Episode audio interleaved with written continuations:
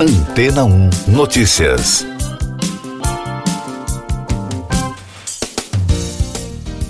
Bom dia! O debate sobre a importância de um fuso horário lunar oficial está esquentando, enquanto diferentes países têm desenvolvido viagens e programado missões especiais para a superfície da Lua nos próximos anos. A questão é se não seria uma boa ideia ter um horário oficial no satélite natural. Segundo a BBC, a Agência Espacial Europeia, a ESA, argumentou que combinar um fuso horário para a Lua não apenas tornará mais fácil para diferentes agências de todo o mundo trabalharem juntas, mas também pode ajudar a ter orientação e navegação mais precisas.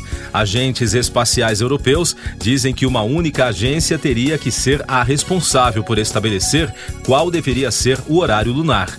Também seria necessário tomar uma decisão sobre se as agências espaciais deveriam seguir o fuso horário de um país aqui na Terra ou se deveriam ter um horário específico para a Lua. De acordo com cientistas, a cronometragem do tempo na Lua pode ser complicada, pois os relógios funcionam um pouco mais rápido na superfície lunar. Um dia de 24 horas, por exemplo, em um relógio lunar tem 56 microsegundos a menos do que na Terra. Pode parecer pouco, mas é uma diferença que vai se acumulando. Isso acontece porque a Lua tem uma gravidade mais fraca do que a Terra.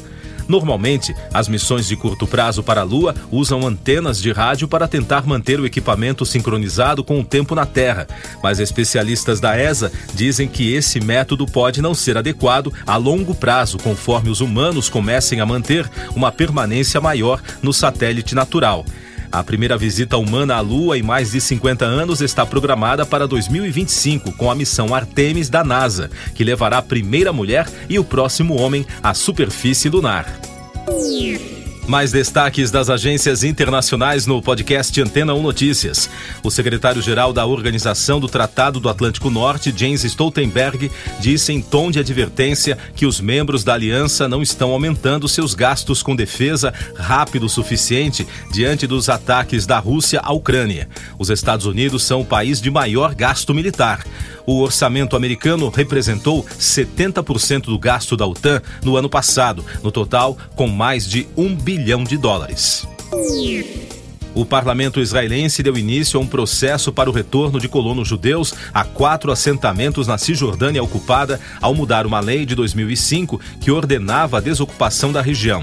A medida foi condenada pela autoridade palestina e pela União Europeia. Yuli Adelstein, chefe do Comitê de Relações Exteriores e Defesa do parlamento israelense, saudou a aprovação como o primeiro e significativo passo para uma reparação real ao estabelecimento de Israel nos territórios da terra natal que lhe pertence. O presidente da Ucrânia, Volodymyr Zelensky, participará da próxima reunião do G7, que acontecerá em maio no Japão, por videoconferência. O convite foi feito pelo primeiro-ministro japonês Fumio Kishida durante visita a Kiev.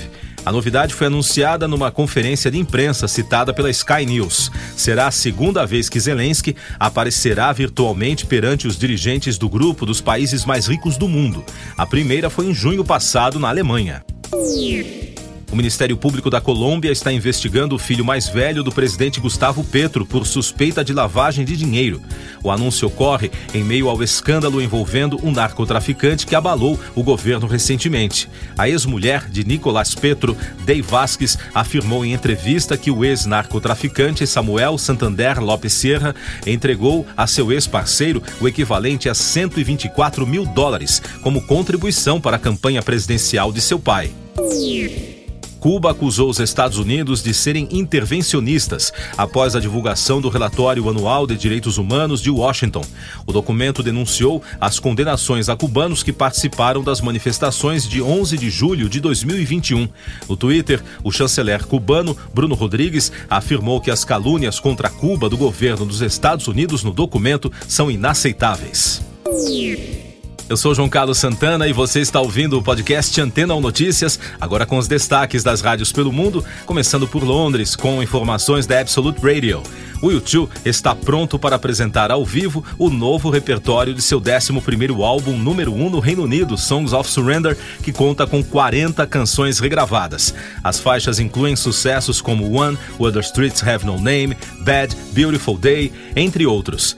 De acordo com a Official Charts Company, no meio da semana, Songs of Surrender está vendendo mais que o resto do top 5 e é uma certeza absoluta para o primeiro lugar na sexta-feira. Outro destaque da emissora britânica, o baterista do Pink Floyd, Nick Mason, apresentará clássicos do grupo inglês em concerto histórico em Pompeia, 52 anos depois do lançamento do lendário filme da apresentação. O concerto de Nick, ao lado de Don Becken, Lee Harris, Gary Camp e Guy Pratt na segunda-feira, dia 24 de julho, será realizado na área do teatro e não no anfiteatro de Pompeia, que fica nas proximidades. Os ingressos para o show foram liberados para a venda por volta das 7 horas da manhã desta quarta-feira pelo horário de Brasília. Com informações agora da BBC, o sucesso de artistas como Taylor Swift e BTS ajudou as receitas globais de música a subirem para 26 bilhões e 600 milhões de dólares no ano passado. O valor corresponde ao nível mais alto desde que os registros começaram na década de 1990. O crescimento foi impulsionado em grande parte pelo streaming, que agora responde por 67% dos ganhos do setor. Em 2022, 589 milhões de pessoas pagaram por uma assinatura para ouvir música, disse o IFPI Global Music Report, ante 523 milhões em 2021.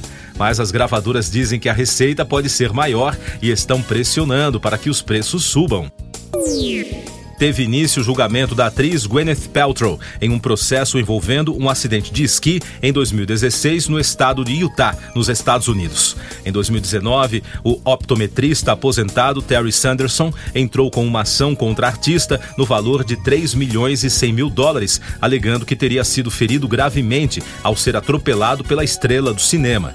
Já a defesa da atriz, no entanto, alega que foi o homem que a atropelou. Assim, as duas versões serão agora confrontadas diante do tribunal em julgamento que deve durar oito dias. Siga nossos podcasts em antena1.com.br. Este foi o resumo das notícias que foram ao ar hoje na Antena 1.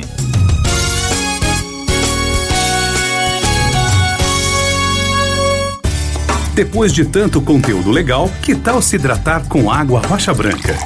O consumo regular de água durante o dia traz benefícios para a saúde, como, por exemplo, manter a pele bonita e hidratada. Rocha Branca, da fonte direto para sua casa.